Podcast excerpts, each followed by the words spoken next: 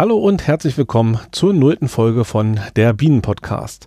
Diese sogenannte Nullnummer ist die Folge vor der ersten Folge und soll euch eine kleine Einführung in den Podcast geben, wie ich mir den Podcast vorstelle, welche Themen es so geben wird und ähm, natürlich auch möchte ich das Ganze nutzen, um mich vorzustellen. Ich bin Lars Ratzimski, bin sonst im Internet bei Facebook, Twitter als Flachlandhiker unterwegs, betreibe auch unter diesem Namen einen Personal Podcast seit etwas über einem Jahr. Als Imker bin ich aktiv seit ja, 2013. Hm, dementsprechend noch kein alter Hase im Geschäft, das muss ich zugeben. Hm, hab aber vielleicht deshalb auch noch so den ein oder anderen frischen Blick auf die Dinge. 2013 habe ich mit zwei Naturschwärmen begonnen, die ich bei einem Imker in Berlin abgeholt habe. Allerdings habe ich mich auch schon vorher circa ein Jahr lang auf diversen Wegen informiert über die Bienenhaltung. Also das Interesse war auch schon ein bisschen früher da.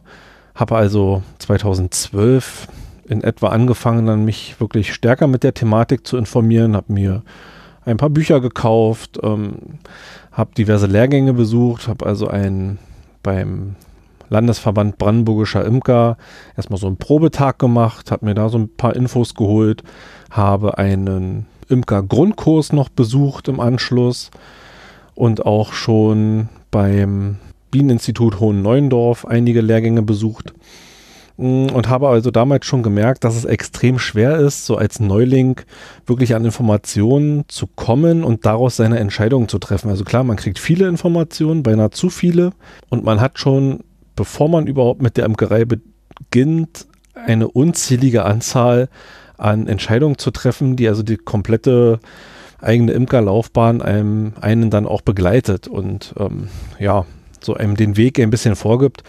Und dabei muss man sagen, hat mir die Beutenwahl das meiste Kopfzerbrechen bereitet. Für die unter euch, die mit der Imkerei noch nicht so viel zu tun haben, die Beute an sich ist der Kasten, in dem die Bienen wohnen. Mal vereinfacht gesagt.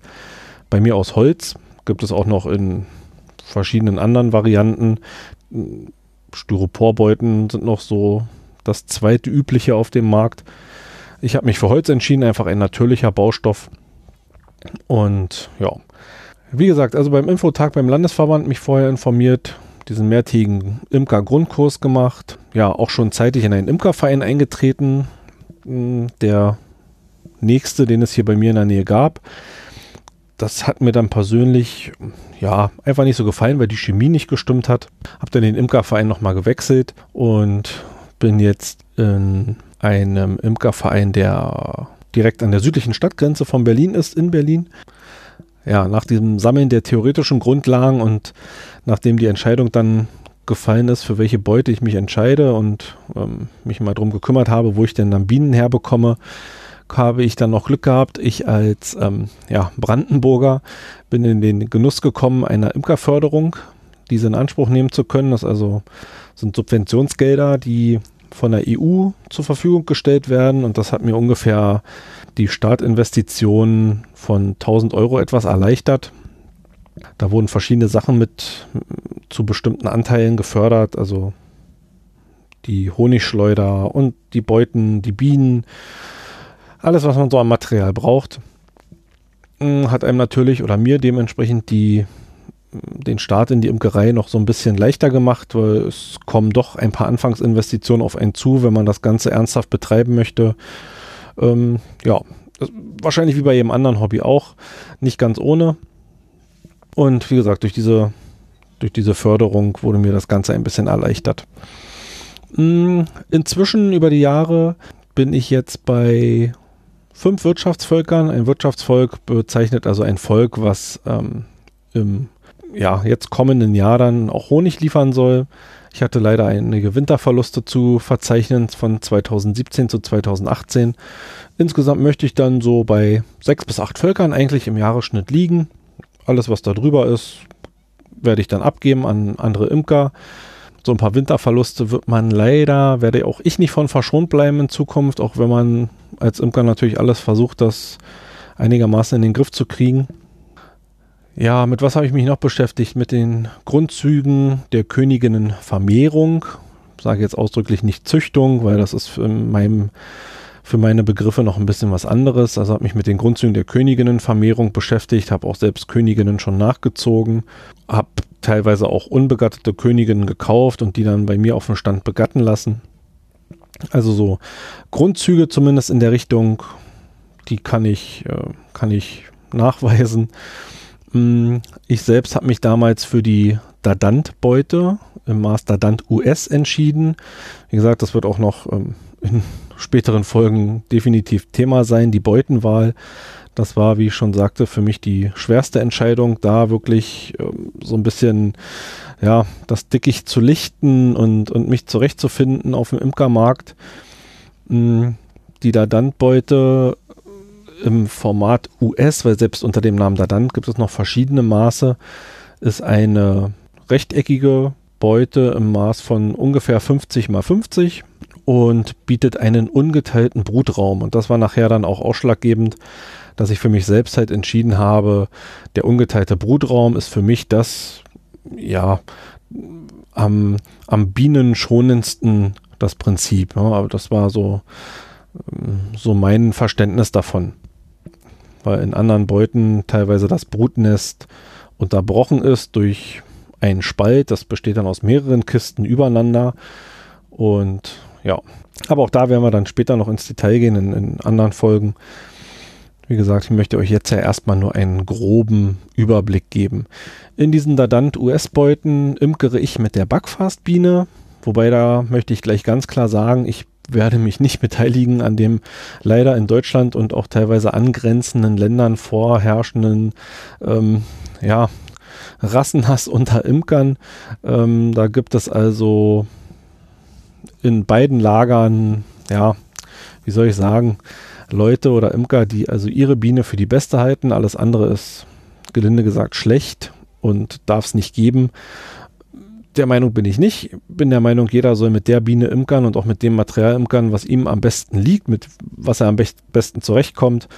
Und ich glaube, wenn wir da so ein bisschen Toleranz walten lassen, kommen wir alle ganz gut miteinander zurecht. Jeder soll das machen, womit er am besten zurechtkommt. Ich habe mich dafür entschieden, ähm, freue mich, äh, erfreue mich immer noch an dieser Entscheidung und an den, den Sachen, die ich habe und würde es heute auch noch nicht anders machen. Mhm, außerdem begleite ich eine Freundin und Neuimkerin bei ihren ersten Schritten in der Imkerei und versuche ihr da mit Rat und Tat zur Seite zu stehen. Mhm, Sie hat jetzt das erste Jahr hinter sich gebracht, auch wie ich denke, recht erfolgreich haben wir das zusammen gemeistert. Und auch da werde ich dann sicherlich ein bisschen was drüber erzählen.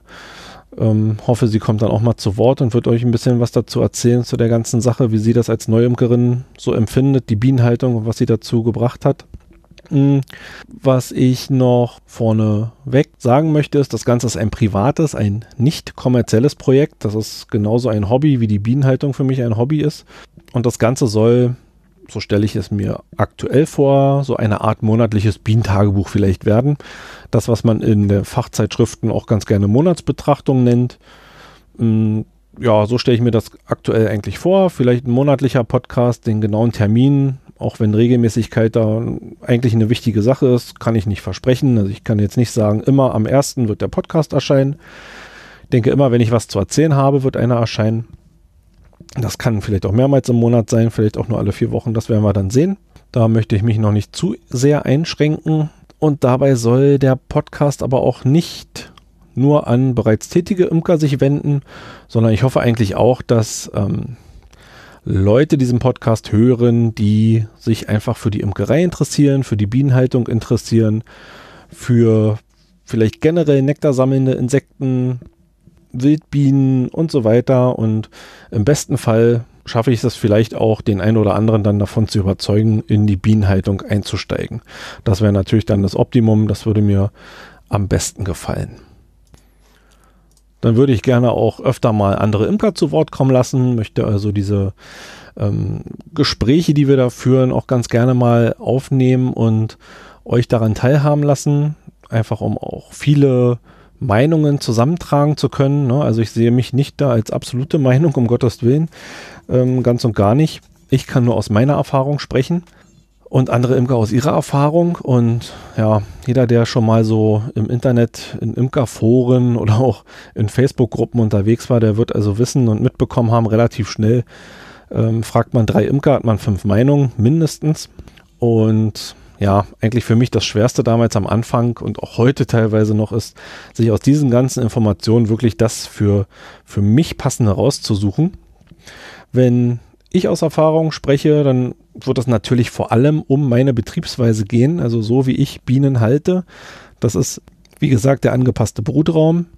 Und das ist auch in Teilen die Unterschiede von einer Backfastbiene zu eventuell anderen Rassen, wobei das wahrscheinlich marginale Unterschiede sind, aber der angepasste Brutraum oder das Imkern im angepassten Brutraum unterscheidet sich schon, ja, ich sage mal fast fundamental von denen im geteilten Brutraum. Und ja, wie gesagt, wenn ich aus Erfahrung spreche, dann kann ich nur aus meiner Erfahrung sprechen. Ich möchte dabei keinem meine Meinung aufdrücken, möchte eigentlich mehr so, ja, wie soll ich sagen, die Hand reichen und mal, wenn ich von, von meiner Meinung erzähle, ähm, vielleicht auch den, die Brücke schlagen zur Toleranz, mal eine andere Meinung zu hören und vielleicht auch anzunehmen und vielleicht auch euch von den Vorteilen dieser Betriebsweise zu überzeugen oder auch von euch Rückmeldungen zu aus eurer Sicht Nachteilen dieser Betriebsweise zu hören. Also da freue ich mich am meisten drauf, eigentlich den, den Austausch mit euch. Wenn ihr Fragen habt oder auch mal welches Thema ich jetzt ausdrücklich behandeln soll, dann freue ich mich also auf Rückmeldungen. Ihr könnt Kommentare hier unter den jeweiligen Beitrag, unter dem Podcast im Blog schreiben oder ihr mailt mir oder wie auch immer. Ich denke, ihr habt da genug Möglichkeiten, mit mir in Kontakt zu treten, sei es jetzt auf Twitter, auf Facebook, wie auch immer. Bin also für eure Meinungen und Fragen offen und würde da also sehr gerne mit euch in, in Kontakt treten und mich da auch austauschen. Ja, dann denke ich, war es das erstmal für diese Nullnummer, ne, für diese Folge vor der ersten Folge. Ich hoffe, ich habe euch jetzt ein bisschen Lust gemacht auf den Podcast und kann euch erstmal nur danken fürs Zuhören kann euch animieren dazu, regionalen Honig zu kaufen, die Bienen zu schützen und dann demnächst wieder einzuschalten. Bis bald.